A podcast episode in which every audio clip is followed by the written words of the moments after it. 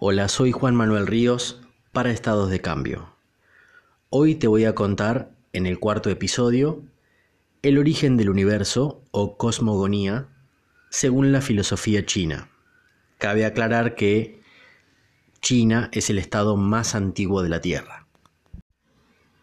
Voy a empezar hablando del Tao como un concepto más abstracto. Bueno, se dice que el Tao es como una especie de concepción del cosmos o del universo, pero en, una, en un entendimiento de lo infinito, pero de una forma tal que no se puede concebir a través de la razón humana.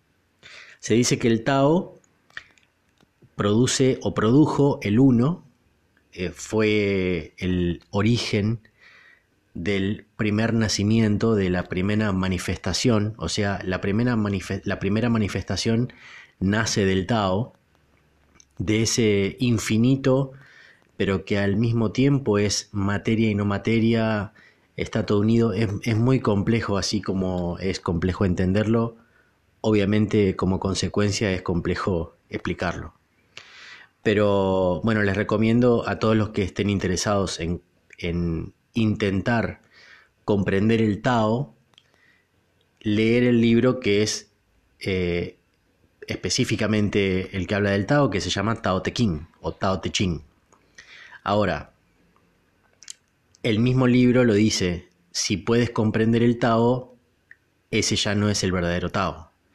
De hecho, el libro, el Tao Te Ching, Empieza con una frase, su primer renglón, su primera línea dice, el Tao que puede ser descrito o nombrado según la, traducción, no es el verdadero Tao. Repito, el Tao que puede ser nombrado no es el verdadero Tao. O sea, ya con mencionarlo, con, con etiquetarlo como la palabra Tao, ya lo estamos bajando a la tierra y ya deja de ser la, ya deja de tener la verdadera esencia, ya no es el verdadero Tao porque ya lo estamos clasificando o catalogando desde la concepción humana, desde la razón humana, lo cual el Tao expresa de que eso es imposible. Bueno, a través de eso, a raíz de eso, perdón, eh, del Tao, luego, con el correr de los años, en lo que hoy conocemos como China, eh, se crea una corriente filosófica que es también un poco religiosa, que es el comúnmente eh, conocido como taoísmo. Pero el taoísmo es esa corriente que estudia el Tao y también lo venera y, es una, una, línea, si se quiere, teísta o, o religiosa. Pero continuamos con el episodio, no nos vamos a detener del Tao, si les interesa nos dejan algún comentario en las redes, como siempre les pedimos, y podemos ampliarlo porque material para charlar sobre el Tao tenemos mucho. Continuando con el episodio, como les decía, el Tao creó el uno, es decir, el uno es como decir un simbolismo de la primera manifestación, el uno produjo el 2 y el 2 produjo el 3 y el 3 produjo todas las cosas que existen. Ese es el orden de la creación el orden cronológico de la creación según la cultura china. Ahora vamos al, al uno, a esta primera manifestación.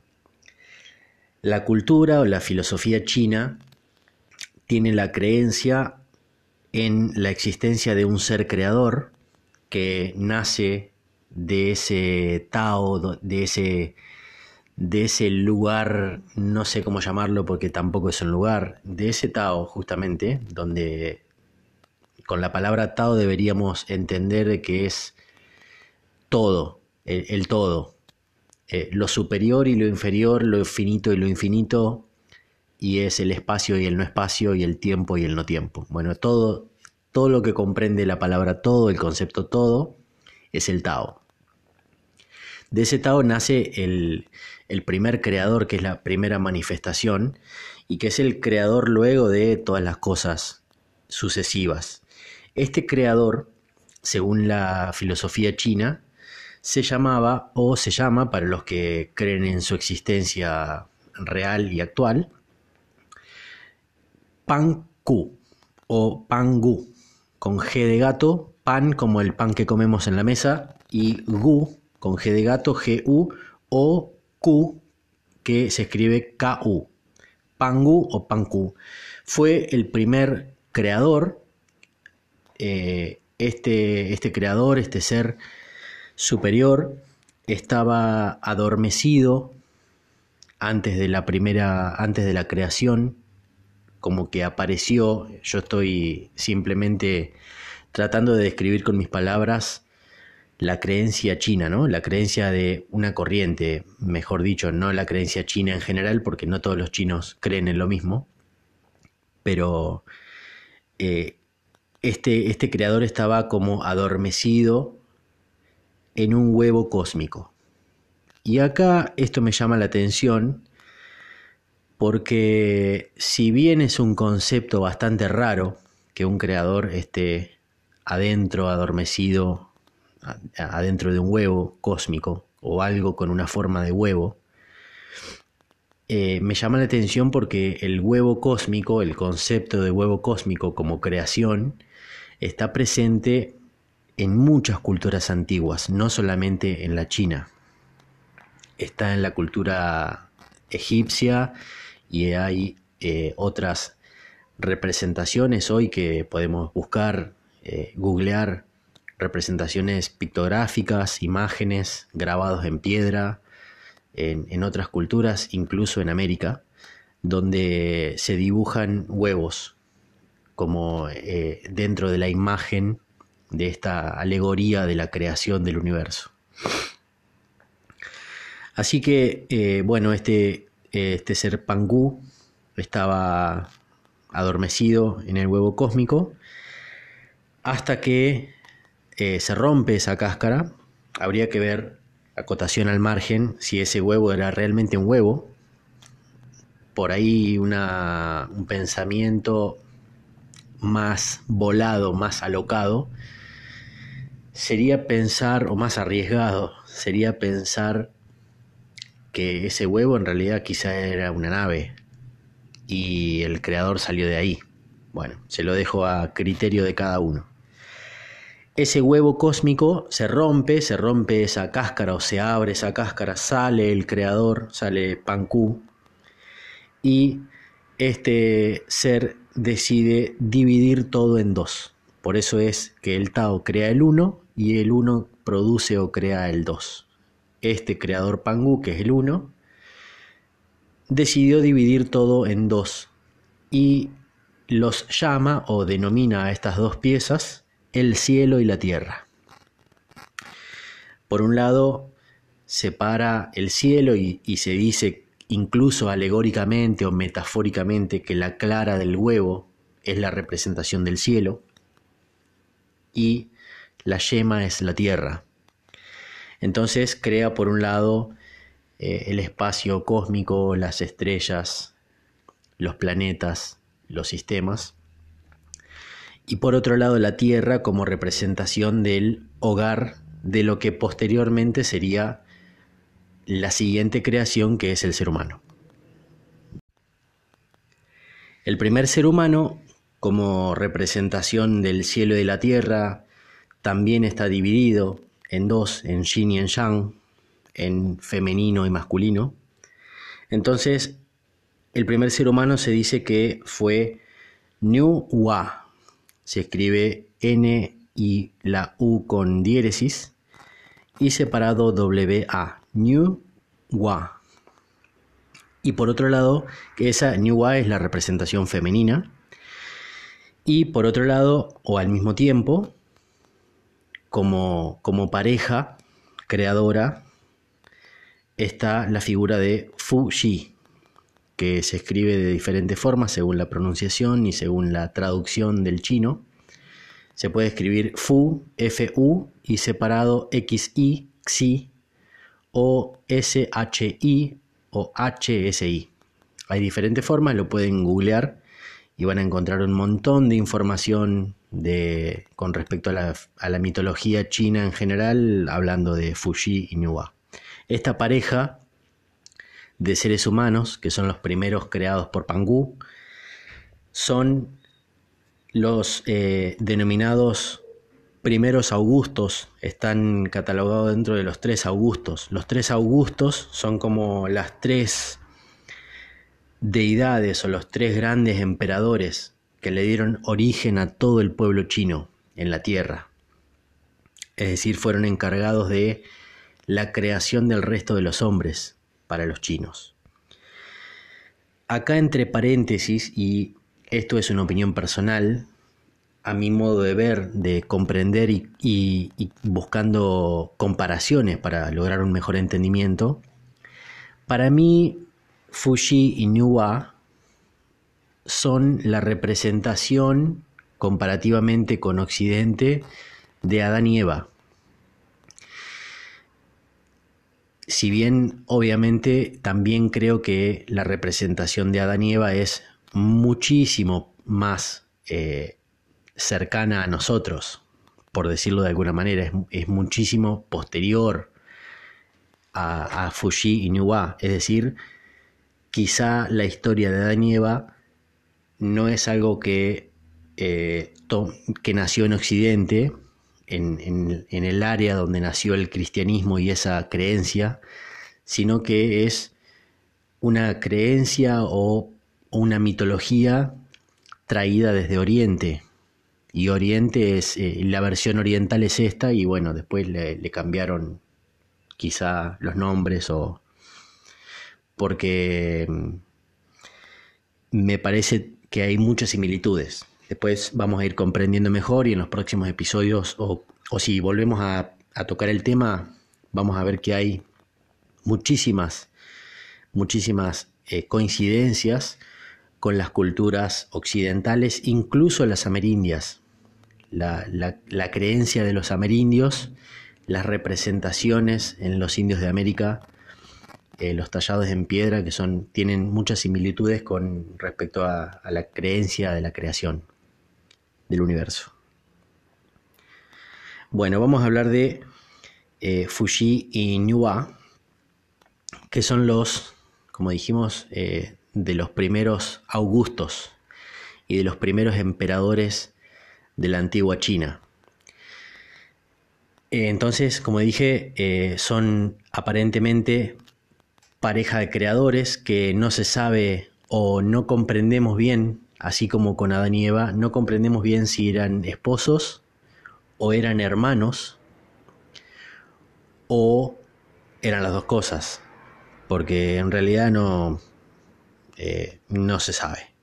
De todos modos, es una mitología es una creencia, es una representación y hay que decir también que todo lo que es histórico, milenario en China ha sido transmitido oralmente, es decir, no hay muchos escritos, por lo menos descubiertos, hay, hay, muchos, hay muy poquito escrito, hay muy, hay muy, poquitas pruebas con respecto a esto, a la historia, a la, a la cosmogonía, a la filosofía más antigua, a la, creación, a, la creencia en los dioses, a cómo nació el mundo, etc. Entonces es como que medio que hay que creer en lo que ha venido o ha sido contado de generación en generación, que sabemos obviamente que siempre hay una especie de teléfono descompuesto, siempre hay una desviación o una modificación, algunos, cada uno que va contando la historia le agrega su, impronta, su detalle, por lo menos hoy es lo que ocurre en el mundo con todo. De hecho, yo mismo lo estoy haciendo acá, yo estoy haciendo incluso hasta comparaciones con culturas occidentales. Y quizá uno que escucha mi podcast dentro de mil años dice que estaba emparentado la historia oriental con la occidental y bueno, así se va modificando también la historia, ¿no? Así que quizá la historia que conocemos no es la verdadera historia, pero eso es una pregunta primordial que nos hacemos todos. Vamos primero con la descripción de Niwa. Bueno, hay muchísimas fuentes, muchísimos libros de historia donde se la menciona a Niwa eh, de diferente manera o se le atribuyen diferentes cargos, por decirle de alguna manera, diferentes, se la ve de diferentes figuras. Y una de ellas es como la creadora. Niwa es la creadora, como dijimos recién, después de Panku, que nacen en la tierra Niwa y Fuji, es una de las dos primeras creadoras del resto de los seres humanos. También es madre, también se la considera una diosa, esposa y hermana, por eso acá hay una confusión y por eso comenté anteriormente la, comparación haciéndola con Adán y Eva, que veo que hay una confusión si son hermanos nacidos del mismo ser y que luego crearon el resto de los seres humanos, o era esposa, pero si era la esposa y no eran hermanas, quiere decir que tenían padres diferentes y entonces ya Panguno es el padre en común. Por otro lado, eh, nos surge la pregunta, ¿cómo hizo Panku para crear dos seres sin nadie como pareja. O sea, Panku tiene que haber sido una especie de hombre-mujer, las dos cosas juntas, y quizá con un poder de concepción que no es el anatómico fisiológico humano, no, es, no corresponde a la biología humana, porque si no es imposible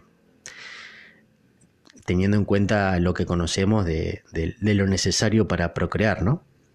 Eh, bueno, también se la considera líder tribal, emperatriz y eh, algo que me llamó la atención, también en algunos, en algunos libros de historia de, la mitología china, se considera que Ñua es en realidad un título y no es el nombre de alguien. Es eh, un título que lleva un ser especial, un ser superior.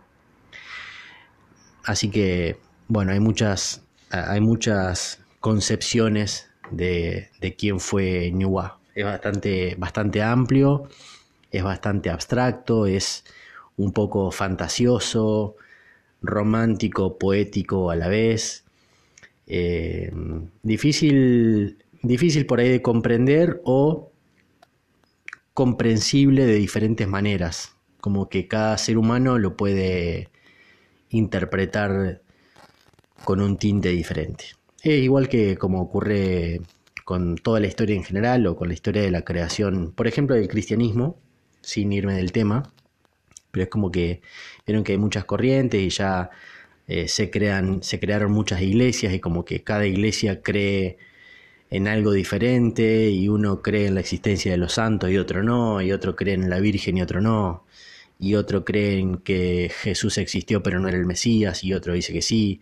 Bueno, esto acá en la historia china pasa lo mismo, nada más que cambian los nombres, cambia la forma de expresarlo, de contarlo, pero creo que es bastante similar en, mucho.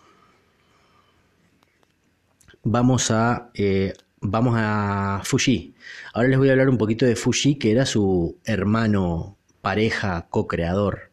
Bueno, Fuji es muy importante, sobre todo es muy mencionado en, los que estudiamos y practicamos Pacua, porque según la tradición, Fuji es el que descubre, es el primero que descubre los ocho trigramas o Pacua.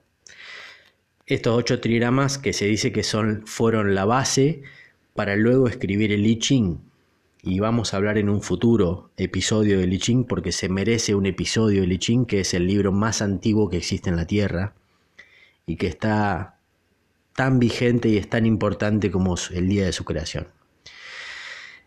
Eh, entonces Fuji es quien descubre perdón, los ocho trigramas, se dice que lo descubrió sobre el lomo, otros dicen sobre el caparazón, ya manifestando qué animal es, pero otros dicen que es el lomo de un animal mitológico. Acá también hay como diferentes corrientes.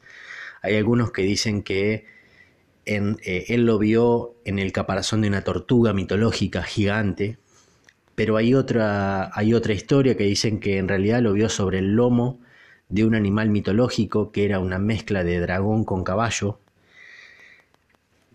Yo eh, me cierran las dos, en realidad pueden ser cualquiera de las dos. Si fue sobre una tortuga me parece raro igual que haya estado así dibujado de la nada, los ocho trigramas. Igual, bueno, me parecería más raro ver una, un animal que sea mezcla de dragón y caballo.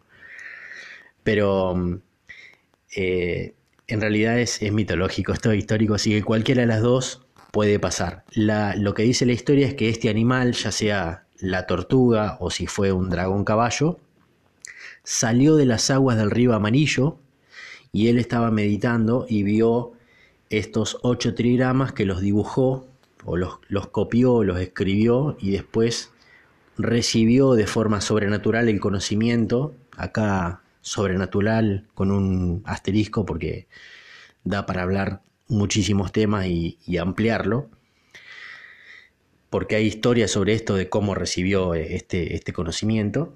Y bueno, de acá dicen que de estos diagramas sale también el origen de la caligrafía china. Así que esa es la importancia que, que tiene Fuji en, en, Pacua sobre todo porque es el, primero que vislumbró los ocho estados de cambio, los, los, los ocho trigramas. Luego se dice que Fuji también ordenó al pueblo chino, le dio organización, una vez que se crearon las personas, el resto de la gente, con Niuwa, y eh, le enseñó a cazar, a vivir organizados, a vivir en familia. Dicen que la historia cuenta que Fuji fue el primero en establecer la unión de parejas como si fuera una especie de matrimonio actualmente, les enseñó a pescar y a cazar, les enseñó a fabricar y a usar armas para cazar, obviamente, para pescar, para defenderse. Y este, bueno, enseñó también unas especies de rituales, ofreciendo sacrificios y trabajando con la naturaleza. Fuji, como dije en un episodio anterior, eh, es uno de los tres grandes o augustos emperadores, junto con Shenun y Huangti, que es el, eran los, el, padre de la herboristería y el padre de la medicina interna, eh, ambos. Pero me voy a detener en Fuji, que en los gráficos, en la historia, hay una coincidencia en, todas las historias, en todos los libros, en los dibujos, en todo lo que se ha encontrado, se dice que Fuji y Niwa tenían un padre en común, pero sobre todo que tenían la mitad del cuerpo inferior, que no eran piernas, sino que era una cola de serpiente.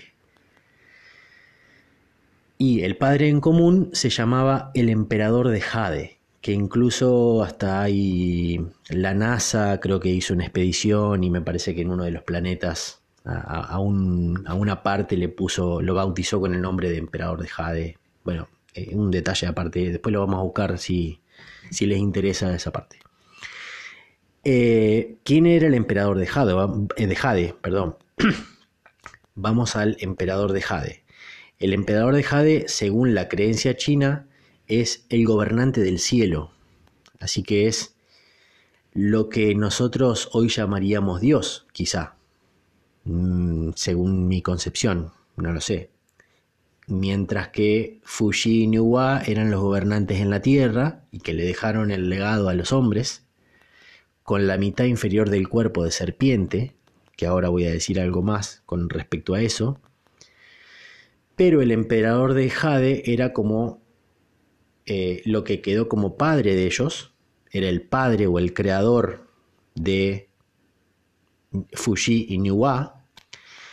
Esto un poco se contradice, no sé si se complementa con Panku, porque Panku es el creador del cielo y de la tierra, pero por otro lado el, el papá real de Fuji y Niwa se dice que era el emperador de Jade. No sé si a Panku se lo cataloga como el emperador de Jade. No sé, no, no lo he leído nunca, eso no sé si tiene alguna unión. Bueno, el emperador de Jade también se conoce, se conoce en China como el Augusto de Jade y es el que gobierna el cielo, como dije, según la mitología china.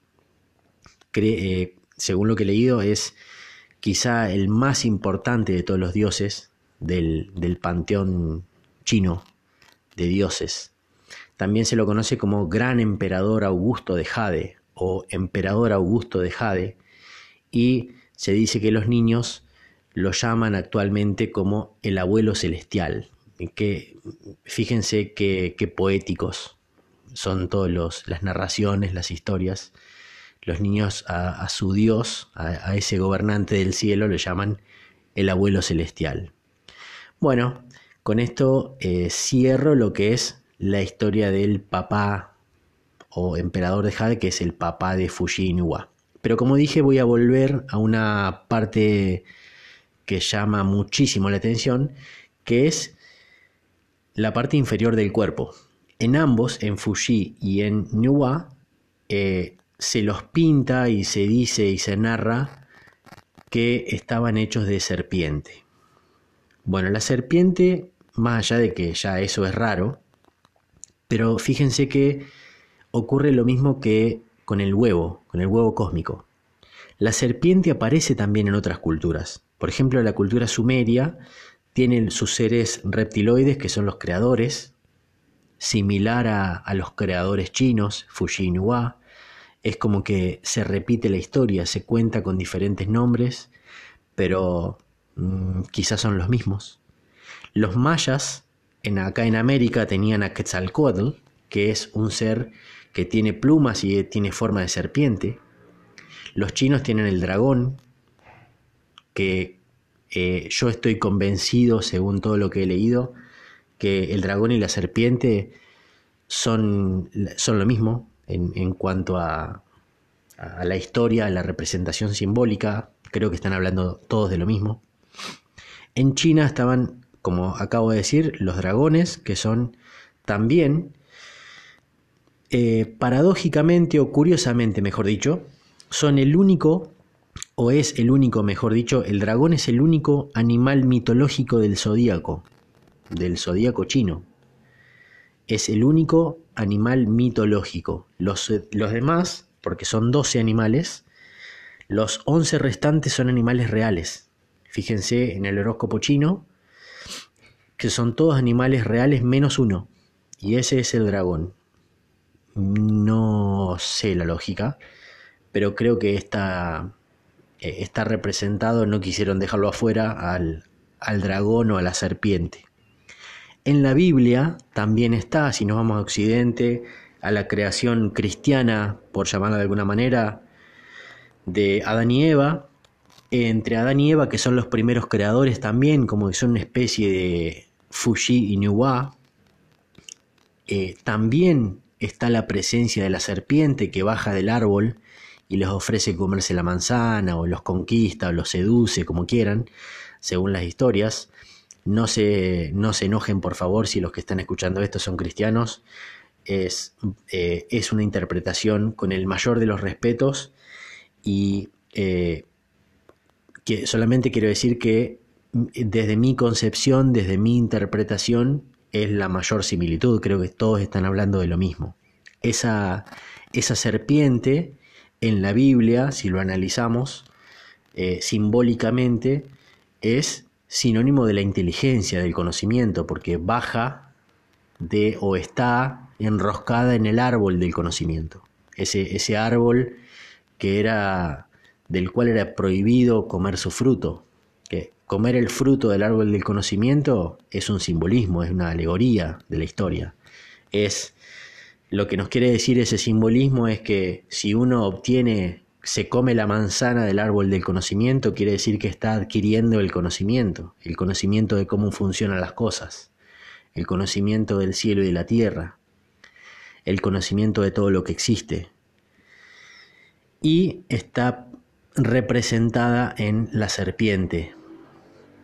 El árbol del conocimiento y Adán y Eva la, historia, ese, ese, cuento, esa alegoría o esa metáfora poética, nos dice que les fue ofrecido el conocimiento, Adán y Eva tomaron el conocimiento, se comieron la manzana, dicholo, eh, diciéndolo poéticamente, y adquirieron el conocimiento pero renunciaron a la inmortalidad. Bueno, eso es eh, una libre interpretación también de los escritores de la Biblia, de estas historias. Yo tengo otra creencia que no es importante porque es mi creencia personal, pero eh, yo no creo que por habernos hechos como seres humanos eh, poseedores del conocimiento, pasamos a ser mortales y tuvimos que renunciar a la inmortalidad.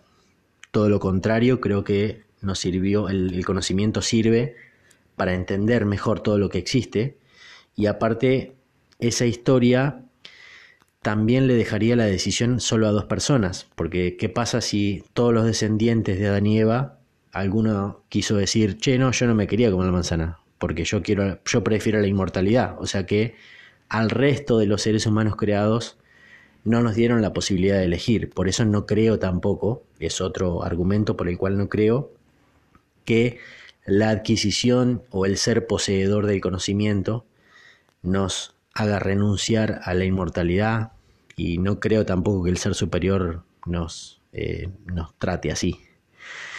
Pero bueno, nos vamos a, para no irnos a otro tema, esto lo podemos hablar en otros, en otros episodios porque esto es abierto. Recibo a través de las redes sociales comentarios, opiniones, todo lo que quieran mencionar para que lo publiquemos en nuevos episodios, para que lo tratemos. Así que eh, siempre, como siempre digo, respeto las diferencias y son este, todas bienvenidas para complementar y crecer todos juntos. Así que eh, con esto eh, estoy terminando. Me surge esa pregunta para terminar, por eso lo dejé para lo último, la, la parte inferior del cuerpo de todos estos seres mitológicos y no tan mitológicos de la historia de la Tierra, de la creación humana. Y les dejo la pregunta para que ustedes reflexionen, para que mediten, obviamente para que me contesten, me, me pregunten, me comenten en las redes qué opinan. Me encantaría saber la opinión de algunos, por lo menos, de los que escuchan este, este podcast, de por qué los reptiles, por qué creen ustedes que los reptiles siempre están presentes en la historia de la creación humana. Y con esto me despido por hoy. Les doy las gracias por escucharme. Los invito a comentar y compartir los contenidos en las redes sociales. El Instagram es World Argentina, que es el Instagram, la cuenta de la escuela, el Instagram institucional de la escuela a la cual pertenezco y soy encargado en Argentina.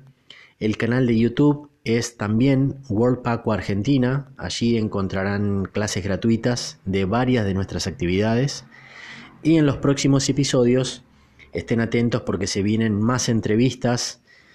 Hablaremos de los miedos, el autocontrol, la disciplina. Voy a enseñar técnicas de respiración y técnicas de meditación y tips de alimentación natural según la medicina tradicional china y todo lo que a ustedes les interese y que me lo vayan dejando en los comentarios en las redes.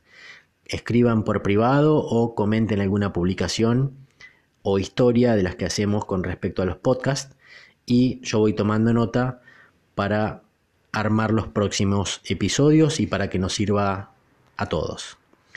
Les recuerdo, como siempre, empiecen a hacer algo por ustedes, empiecen a hacer, a crear, a producir, a ser activos en sus vidas, porque si uno no hace, uno no se equivoca, y si uno, si uno no se equivoca, no aprende. Chao. care.